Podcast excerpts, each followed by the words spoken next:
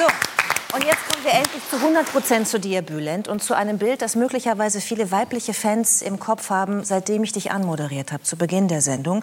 Bülent mit Beißschiene. Wie können wir uns das zu bett ritual bei dir vorstellen? Also ich stelle es mir folgendermaßen vor. Du flechtest deine Haare zum Zopf, mache ich, damit sie durcheinander würsteln. Dann ziehst du einen schwarzen Pyjama an, weil du immer schwarz trägst. Setzt die Kunststoffschiene ein. Und jetzt ist die Frage, warum? Weil du beißt nachts oder weil du knirscht nachts?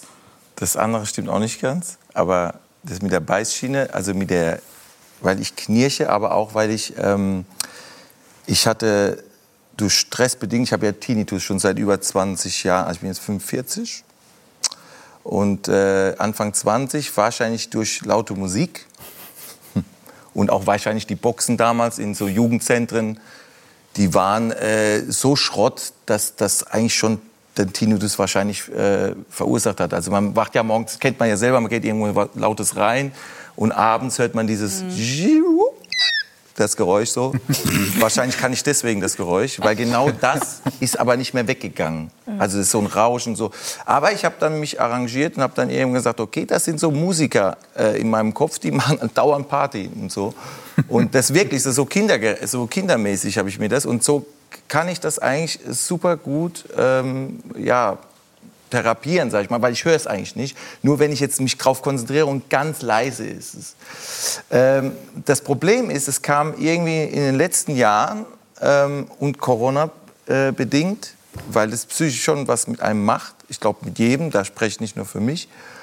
Ähm, auf einmal so das Ohr ist, wird so zu. Also die Ohren, also es ist kein, äh, ich war nicht unter Wasser, aber es, ich höre auch eigentlich ganz gut, aber es ist so wie ein Zuheitsgefühl. Es ist so ganz komisches, ganz schlimmes Gefühl. Und dadurch wurde der Tinnitus wieder etwas Als wenn man lauter. so ein bisschen Druck drauf hat, wie nach, so, einem, so nach einer Druck. Landung im Flugzeug. Ja, und du kannst aber so. äh, dieses Pressen und so weiter geht nicht weg. Und das macht, machte mich irgendwie äh, teilweise wahnsinnig. Und, und dann äh, bin ich echt zum Kieferorthopäd und so weiter. Und und dann gab es einen, der, der, der, das wirklich, ähm, also Zahnärzte haben immer versucht, die haben mir einfach so eine Schiene gegeben, wie man so, ne, äh, mach mal so Beißschiene und so. Es muss aber richtig, äh, ich musste nach Frankfurt, da war so ein MRT, der war spezialisiert auf Kiefer, da musst du echt so dein, machen Sie jetzt, machen Sie immer, du musst ja so, so liegen bleiben, das ist ja schon krass. Ne? Und dann... Und dann musst du irgendwann noch was im Mund haben und du musst so 20. Dann kommen ja auch ganz schlimme Geräusche. Das ist doch schlimmer als der Team. So, äh, äh, so, so die Geräusche, kennt ihr doch, MST. Hast du die aufgenommen dafür? Oder? Ja, ich, nee, ich merke mir die einfach. Äh, das ist ja das Schlimme. Und äh, also was du, wenn du siehst Noten, so ist es beim, also egal. Ich wollte gerade sagen, schreib's auf. Ja, ja. Aber ich lieg so da und du machst so eine Beispiel und du musst dann immer so weiter öffnen. Und die sagen dann immer, jetzt öffnen, Herr Ceylan, öffnen Sie jetzt weiter, weil das ja alles äh, geröntgt wird. Ah, ah. Ich denke, wie weit soll ich noch öffnen? Und die haben wahrscheinlich sich auch gewundert, dass ich so einen riesen Muster habe. Ich dachte, ach komm, der kann noch weiter öffnen. Auf jeden Fall, irgendwie habe ich das geschafft.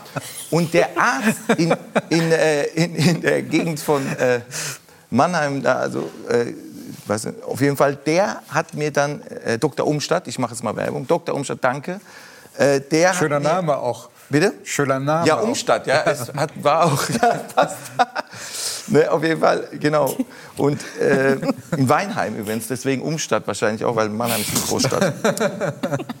Ja, für Bremen so. Ja, für uns ist alles ein Dorf. Nein, aber auf jeden Fall, äh, ja, aber für uns ist schon Großstadt. Auf jeden Fall äh, hab, war ich dann dort und der hat das dann immer arrangiert. Ich musste immer alle paar Wochen hingehen, das muss dann so gefeilt werden und das, das spritzt dann alles so und immer auf meine schwarze Hose. Ich habe so, ah, danke, Herr Dr. Umstadt, haben Sie wieder Umstände gemacht. So, auf jeden Fall immer so und, und irgendwann, nach Wochen, und er sagte, wenn du das richtig, den richtige äh, Schiene hast, dann wird sich dein Kiefer nach vorne. Also ich, ich habe erst ein bisschen Angst gehabt, dachte ich, oh, vielleicht entsteht dadurch ein neuer Charakter auf der Bühne. ne? ne? Weil den mache ich eigentlich schon. Dachte ich, ist Harald schuld. Ne? So, und ich mache immer diesen. Ne? Und, dann, und dann hat sich aber das wirklich gebessert, muss ich ehrlich sagen. Und seit, seit wirklich seit Monaten habe ich wirklich Ruhe. Also es ist kein nicht mehr dies zu. Der Tinnitus ist auch etwas leiser sogar noch geworden. Also die, die Schiene macht's aus. Und ähm, das ist einfach die Kieferstellung, die da also äh, Aber ich stelle mir das furchtbar vor. Ich glaube, an so einem Geräusch kann man auch verrückt werden. Ja, ich habe ja damals das erste am konzentriert- Anfang drauf 20. konzentriert. Ich muss mir vorstellen, du hörst dieses Geräusch, es geht nicht mehr weg. Du denkst, okay, ein, zwei Tage Ja, dann kriegst du Infusion, Fub rein. Also sieht ein bisschen komisch aus jetzt, wenn man aus der Gegend von Frankfurt ist. Aber es ist auf jeden Fall äh, der wirklich so rein, die Spitze. Und äh, du kennst die Gegend, ja. Und, und auf jeden Fall, äh, und du liegst so da und so, aber es wird nicht viel besser. Es wird nicht viel besser. Und dann haust du dir die Kissen so krank. Du, das geht ja nicht weg. Dann haust du dir so Kissen gegen das. Für Musiker, ich bin auch Musikal, also äh, das, da, und da muss ich, dann kommt die komödiantische Ader. Und deshalb habe ich mir das dann äh, gesagt, ich muss jetzt mir, ich muss jetzt irgendwas mir erfinden, dass da kleine Menschen sind, kleine Bülis, die sagen, ey, aber es geht weiter mit der Party. Du musst jetzt irgendwie gucken, dass du trotzdem schläfst. Und so ging das. Und schlaf eigentlich echt gut. Und für mich macht es echt nichts aus. Du hast ja gerade gesagt, du bist Musiker. Muss man vielleicht denen, die sich noch nicht so mit dir beschäftigt haben, erklären. Du hörst gerne Heavy Metal Musik. Auch, Machst aber auch, in Schuberts Winterreise habe ich früh auswendig gelernt und so Sachen. Also wirklich so ganz krasse Nummern, äh, wo viele gedacht haben, ja. Es hätte ein klassischer Musiker theoretisch aus dir auch werden können. Ja, und jetzt sogar, äh, die Pandemie hat es möglich gemacht. In der Hinsicht, wenn man was, also ich wollte ja schon immer was auch, ähm, also es gab ja immer Buchverlage, weil die ganze Zeit auch von Büchern gesprochen und, und irgendwie ähm, habe ich gedacht, jetzt die Zeit, ich bin ja immer so ein Stehaufmensch, ich denke, was, seit Jahren fragen Verlage, hey, willst du nicht mal ein Buch schreiben, also ein Buch schreiben? Aber ich dachte, was soll ich denn jetzt, wenn ich jetzt schreibe, noch ein Witzbuch, da- das ist so, das ist nix. Das ist so, das kann mal witzig sein, aber du brauchst schon, ich bin ja auch sehr emotional und sehr diese, und dann habe ich eine Autobiografie geschrieben und ich muss jetzt ganz kurz mal sagen, weil wir ja, deswegen bin ich auch heute auch da. Aber äh, Giovanni De Lorenzo, und das war, muss ich jetzt sagen, ich habe dir schon gesagt, ich weiß, du bist nicht so, und das ist so typisch deutsch, in der Hinsicht bist du deutsch. Ja, nicht so viel Lob, doch. Äh, Giovanni Lorenzo hat ein Exklusivinterview mit mir gemacht in der Zeit und ich muss sagen, das war für mich ein Ritterschlag, das hat mich sehr berührt. Wir haben dieses Interview geführt, weil jemand, der so belesen ist wie du und der dann gleich von Anfang sagt, bevor wir das Interview starten, das Buch hat mich richtig berührt und hat, mich, ähm, hat, mich, äh, hat mir sehr gut gefallen, hat auch an dein Leben erinnert. Und ich muss sagen, ey, da habe ich gewusst, das wird richtig gut. Und das war wirklich, und das muss ich jetzt nochmal Danke sagen, auch viele von meiner ganzen Familie sind total stolz, dass du das Exklusivinterview in der Zeit gemacht hast. Das muss ich jetzt hier in dieser Sendung mal sagen. Giovanni weiß in dieser Sendung noch. Dieses Lob davor schon die Erinnerung Ja, an wir die sind uns dadurch Schulzeit. auch sehr nahe gekommen. Also, Ja. obwohl wir das gestreamt haben, aber wir sind, wir haben beide geweint bei diesen, weil wir über das Buch geredet haben, über alles, was ich erlebt habe. Und das ist eben ein sehr emotionales Buch.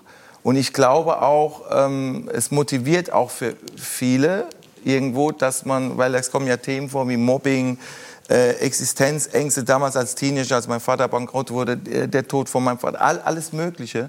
Aber auch, Rassismus. Bitte? Auch Rassismus. Ja, auch Rassismus, Ja. den ich sehr stark, das hast du ja noch äh, detailliert im Interview äh, auch gesagt, was gar nicht manchmal, was schon im Buch steht, aber wo wir dann auch nochmal... Äh, Bülent, lass uns doch ja, ja, Entschuldigung, ja, ja, sorry. Das war jetzt so, weil wir so fixiert waren, aber Judith, hab- sorry. Ich kann das total verstehen, Ja. aber wir haben gedacht, nein, wir haben Ja, ja, gedacht, das hast Judith, du mit ihm schon gesprochen für die das stimmt. Zeitung. Jetzt versuche ich noch mal mein Ja. Glück in der Sendung, weil dann können wir den Zuschauer auch so ein bisschen mitnehmen, Ja. äh, weil der vielleicht das Interview nicht gelesen hat und das Buch auch noch nicht. Ähm, mich hat sehr berührt, wie persönlich du gewesen geworden bist und gewesen bist in diesem Buch, beim Schreiben dieses Buches. Du hast über deine Kindheit viel erzählt, du hast äh, über deine aktuelle Situation viel erzählt, du hast sonst immer nicht so viel aufgemacht. Deine Mutter war immer Teil in deinem Bühnenprogramm, aber in dem Buch ist auch dein Vater sehr stark vertreten. Magst du mit mir über deinen Vater sprechen? Ja, mit, Ja? sehr gerne. Ja. Ja. Was war dein Vater für ein Mann? Mein Vater, ähm, das ist natürlich auch sehr emotional, weil ich muss ganz kurz ausholen, als ich das Buch, ich habe das auch als Hörbuch dann nochmal laut gelesen und immer wenn es über meine Mutter und meinen Vater ging, mussten wir teilweise abbrechen, weil wir alle, selbst die Techniker, die es aufgenommen haben, geheult haben. Ähm, das sind sehr, sehr krass. Meine Mutter kommt ja vom Krieg und mein Vater ähm, war politischer Flüchtling. Mein Vater kam, äh, war im Internat, äh, musste In Anatolien? in der Anatolien, musste, weil er politischer Flüchtling war, weil er sehr linksgerichtet war. Ich sage es mal extra so, weil er hat die, äh, das System der Sowjetunion oder der DDR verurteilt, aber er fand den Kommunismus als Idee, so nach dem Motto, dass der Mensch äh, doch jeder sollte gleich behandelt. Also warum soll man Müllmann äh, schlechter bezahlen? Der, der ist auch wichtig. Also so, das fand ich eigentlich ganz gut. Äh, aber das war in der Türkei damals in 1958, äh, wenn man so gesagt hat, ich bin Kommunist oder irgend sowas. Das war natürlich, äh, da hat er einen Polizisten gehabt, äh, einen Freund als Polizist, der ihm einen Tipp gegeben hat, äh, Ahmed Turan, also Turan, der zweite Name. Und ähm, es wäre gut, wenn du jetzt, heute Nacht fließt. Und der war ja, glaube ich, 18, 19 oder so damals. oder 20, nee, 20 war er, 1938 geboren. Und ähm, da musste er wirklich als junger Mann da einfach, und er ist mit seinem Vater wiederum, seinem Vater, also meinem türkischen Opa, der ihn begleitet hat äh, bis nach Deutschland. Dann hat sein, mein Opa damals Tschüss gesagt und mein Vater hat ihn seitdem nie mehr gesehen.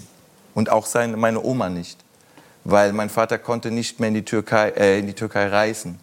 Es gab allerdings mal 1975 also es gab, muss man erklären, es gab dann ein Einreiseverbot ein für ihn. Er konnte nicht und, äh, zurück. Und mein Vater hat, äh, das Insofern auch musste, gefährlich gewesen. musste er in Deutschland bleiben. Er hat dann deine, deine Mutter kennengelernt, eine Ja. Deutsche, hat eine Familie gegründet. Meine Mutter hatte drei Kinder schon, das wissen viele nicht. Meine Mutter war schon mal verheiratet. und er hatte ja auch einen Sohn, den er zurückgelassen hat in der genau, Türkei. genau. Und äh, Hat er, äh, um das ein bisschen weiterzuführen, hat er jemals das Gefühl gehabt, dass er so richtig angekommen ist in Deutschland? Oder war immer noch die Sehnsucht nach seiner alten Heimat, nee, die, das, äh, da? da, nee, mein Vater, äh, soweit ich mich eben ganz gut eben noch erinnern kann, weil 2012 ist er gestorben, er hat immer gesagt, äh, er ist hier angekommen, weil er hat ja auch meine Mama kennengelernt. Und das ist das, äh, meine Mutter hatte drei Kinder schon. Und jetzt musst du dir vorstellen, in den 70er Jahren ein Türke, der eine Deutsche, eine Hilde, ja, so heißt meine Mutter Hildegard, Hilde, heiratet mit drei deutschen Kindern. So. Und mein Vater hat immer gesagt, dafür liebe ich ihn. Er hat gesagt, deine Mutter hätte tausend Kinder haben können. Die war so schön, ich, hab, ich musste sie haben. Aber er musste auch richtig Oh, kämpfen. Äh, aber es hat er geschafft und äh, dafür liebe ich ihn, weil er ihn so, weil, er, weil es ihm egal war, wie viele Kinder. Das ist ja heutzutage, heutzutage wenn du heute fragst, ah, äh, die hat ein Kind, oder- das haben ja Männer schon, äh, haben ja keine Eier mittlerweile mehr. Und deswegen, so denke ich ja auch. Ich denke auch, ich habe ja Gott sei Dank auch, wie mein Vater, Gott sei Dank meine Traumfrau kennengelernt. Sie hatte aber noch keine Kinder, die musste ich dann machen. Aber, äh, aber wenn sie es gehabt hätte, und das sage ich jetzt hier, weil sie guckt jetzt zu, ich, sie hätte auch 100 Millionen Kinder haben können. Ich weiß nicht, wie es finanziell, aber ich hätte es gemacht, weil es einfach, wenn die richtige da ist, der Checkpoint, dann macht man das und so. Und dafür liebe ich meinen Vater. Und Das war eine so schöne geht- Geschichte. Ja, ja.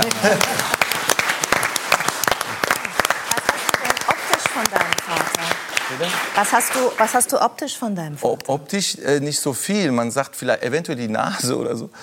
Äh, nein, also ob- mein Vater ist ein Kopf kleiner. Und er hatte blaue Augen. Er hatte blaue Augen. Also du könntest eher die Tochter, wenn mein Vater jetzt hier sitzen würde, würden sie wahrscheinlich eher sagen, ah, das, äh, also wie ist die Wahrscheinlichkeit, wer ist der Vater von dem, Ba- würden wahrscheinlich eher sagen, du bist die Tochter. Meine Mutter, die die Deutsche ist, ne, Stichwort Schubladendenken, ist eigentlich die dunkle. Also meine Mutter hat braune Haare und braune Augen, was man ja auch im Buch sehen kann, auch im Bilder. Aber dein Vater hatte lange Haare. Ja, aber erst später, äh, als er Rentner wurde, weil Warum? er äh, das ähm, ganz cool fand. Meine Mutter fand das erstmal nicht so gut, weil er erstmal sich nicht den Zopf so machen konnte. Mit dem Haargummi konnte er sich überhaupt nicht, kannte er sich nicht aus. Er fand das aber nur cool, weil, weil sein Sohn, das kommt anscheinend so ganz gut an. Er sagt, dass so viele Frauen machen ihm Komplimente. Und das fand meine Mutter, ja, ja und reicht das nicht, dass ich dir Komplimente mache? Ja, aber das kommt doch gut an, sagt er. Ja, und er fand das irgendwie total cool. Das, das Geile war ja, mein Vater hat dann wirklich so einen Zopf gehabt und sah aus wie ein Künstler. Jetzt muss man dazu sagen, mein Vater war in der Baubranche tätig. Ne? War Betonmischer. Ja, Betonmischerfahrer. Und mein Vater sah aus wie ein Künstler. Und damals äh, die Leute, auch die Zuschauer, als sie dann gesehen haben, ah, das ist mein Vater und so, und dann sa- sagen, haben die Fans dann so gesagt, auch zu meinem Vater, ah, sie sehen auch aus wie ein Künstler, wie ihr so. In welcher Branche sind Sie denn? Sagt mein Vater ganz trocken, Betonbranche. und, dann, und, dann, und dann haben die Deutschen, weil sie höflich sind, ne, gegenüber, äh, ne, wollten sie irgendwie so sagen, äh, so, ach, Steinmetz. Und dann sagt mein Vater ganz trocken, nee, Mischa. So, und, und mein Vater hat innerlich natürlich immer gelacht, aber er war natürlich auch immer total stolz, äh, äh, dass sein Sohn doch äh, nicht diese Richtung gegangen ist, die er, also so von der, Schwer, von der Schwierigkeit, vom schwer arbeiten und so. Was auch schwer ist, hat er schon gesehen, das hat er dann gemerkt, dass das auch nicht so einfach ist, der Job. Aber ähm, dass ich, sage ich mal, jetzt nicht äh, in diese Baubranche gehe, wo man wirklich sehr hart gearbeitet hat. Du kommst aus einfachen Verhältnissen. Es ist gerade schon mal angeklungen, als du das Gespräch mit Giovanni zusammengefasst hast. Es gibt da eine Situation, ähm, die ich sehr berührend fand, die du beschreibst in dem Buch, zwischen dir und deinem Vater. Und zwar die Situation, als es ihm wirtschaftlich schlecht ging. Er war ja selbstständiger Betonmischerfahrer Mhm. und er musste sich von dir Geld leihen. Magst du uns das kurz erzählen? Ja. Oh, das ist ein hartes Thema. Ähm, man muss dazu sagen, ähm, also mein Vater, der hat sich sehr spät selbstständig gemacht, weil er immer sich Gedanken gemacht hat, wenn mein Sohn, er hat gemerkt, er kommt vielleicht aufs Gymnasium, was ich dann auch gekommen bin und ich war auch sehr ehrgeizig. Hab eigentlich, mir hat ja keiner helfen können. Ich habe immer alles selbst irgendwie mir da, musste auch keiner sagen, jetzt lernen mal, ich wollte das. Ähm, und mein Vater hat gemerkt, okay, wenn der jetzt noch in die Uni geht, was er ja sich gewünscht hat, ich muss mehr Geld verdienen. Ich muss ihn unterstützen. Ich, so hat mein Vater gedacht. Ich hätte ja auch irgendwo noch arbeiten können nebenbei, aber mein Vater hat so gedacht, was auch schön ist irgendwo. Also er möchte vieles ermöglichen und hat aber die Selbstständigkeit ist erst spät und hat aber dann die Baubranche lief da in dieser Zeit, als ich Teenager war, ganz schlecht.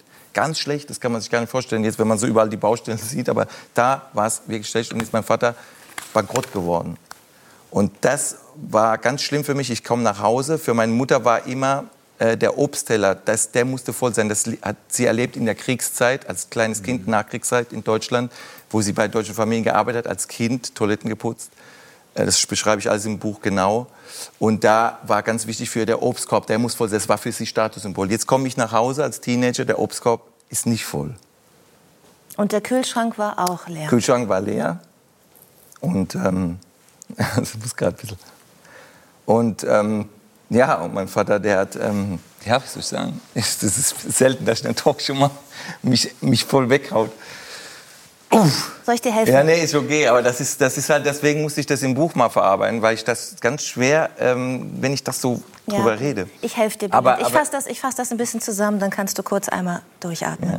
Ähm, dein Vater hat dich dann gebeten, ob du ihm sein, dein Sparbuch geben kannst, Ja. wo schon ein paar tausend Euro für deine Ausbildung drauf Weil mein waren. Vater immer 50 Mark, äh, das hat, war immer so auf das Girokonto, ne, dieses Sparbuch, da, wo man erst ab 18 drauf da, äh, kann, äh, dran kann. Mein Vater hat äh, mein Vater es schwer gehabt und, ähm, und dann kommt er und sagt, ey, er weiß noch genau, wie gesagt, ins Wohnzimmer, wir waren in 80 Quadratmeter Wohnung, zu sechs, muss man dazu sagen. Also dann habe ich zwei ältere Geschwister, dann irgendwann raus, dann waren wir zu viel, aber trotzdem immer noch klein eigentlich.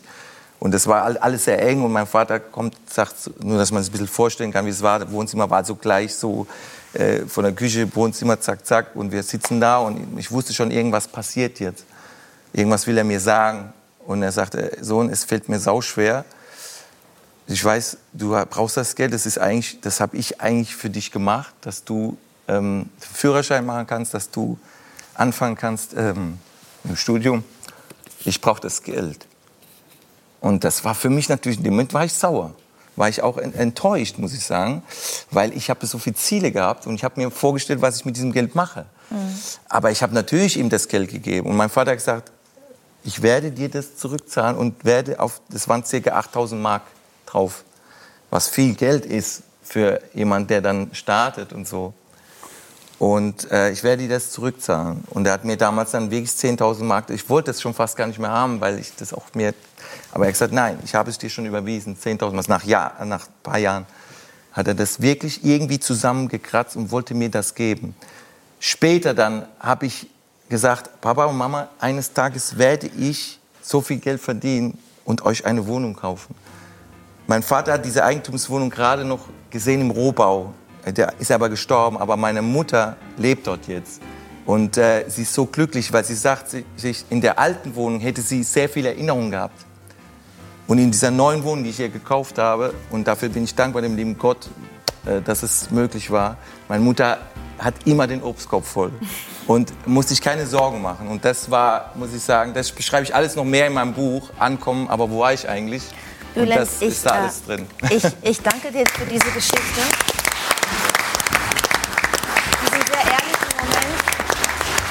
Ähm, ich glaube, man wird in dem Buch, also man lernt in dem Buch einfach nochmal die andere Seite dieses wahnsinnig sympathischen Comedian kennen, der immer lustig ist und immer einen lockeren Spruch hat. Das Aber es sind auch ein paar witzige. Sachen drin für das Natürlich. Publikum. Man auch das sind die lachen. Geschichten zwischen Aber meiner Frau und mir.